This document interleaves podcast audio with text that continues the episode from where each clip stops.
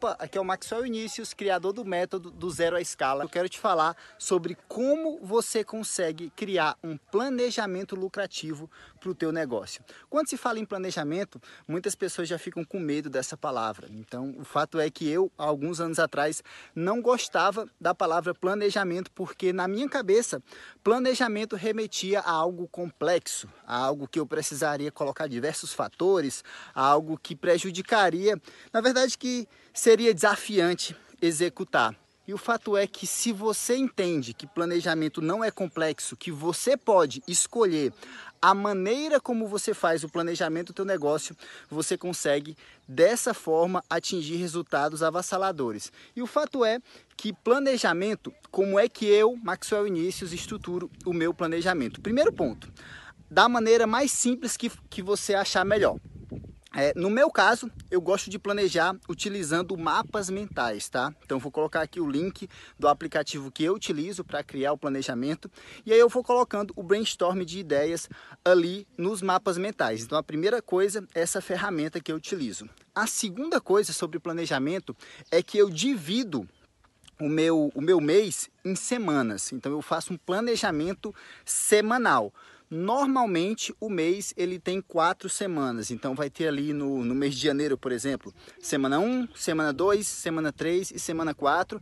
E aí eu defino é, big big wins, grandes vitórias para cada semana. Cada semana precisa ter uma vitória onde você terminou a semana, você diz, nossa, alcancei um determinado resultado. Normalmente, a, as minhas grandes vitórias são picos de vendas. Então, eu tenho picos de vendas todas as semanas. Normalmente, são essas as, as, as big wins que eu defino para o meu negócio. Então, primeiro ponto, mapa mental. Segundo ponto, divida o seu mês em semanas.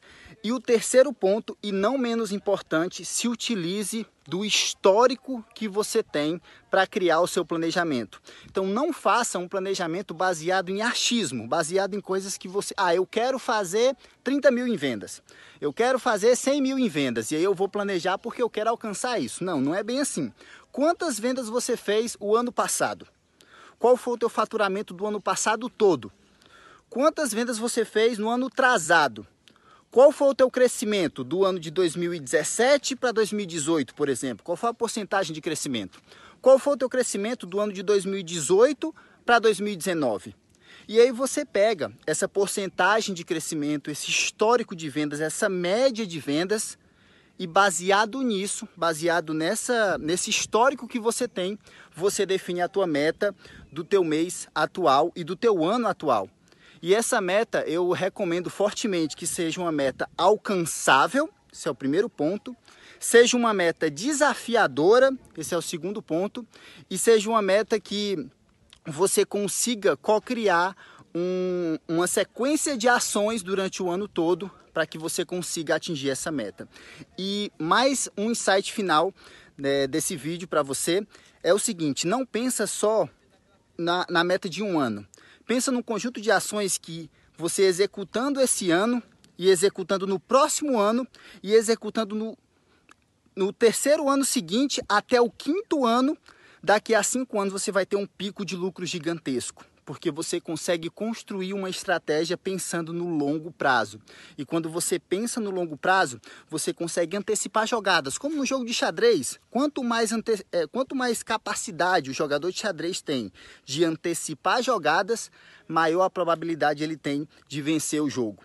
Quanto mais, quanto maior a tua habilidade de planejar os anos seguintes para que as estratégias elas se casem umas com as outras, maior a probabilidade, a probabilidade de você ter um pico de lucro gigantesco daqui a dois, três, cinco anos, beleza?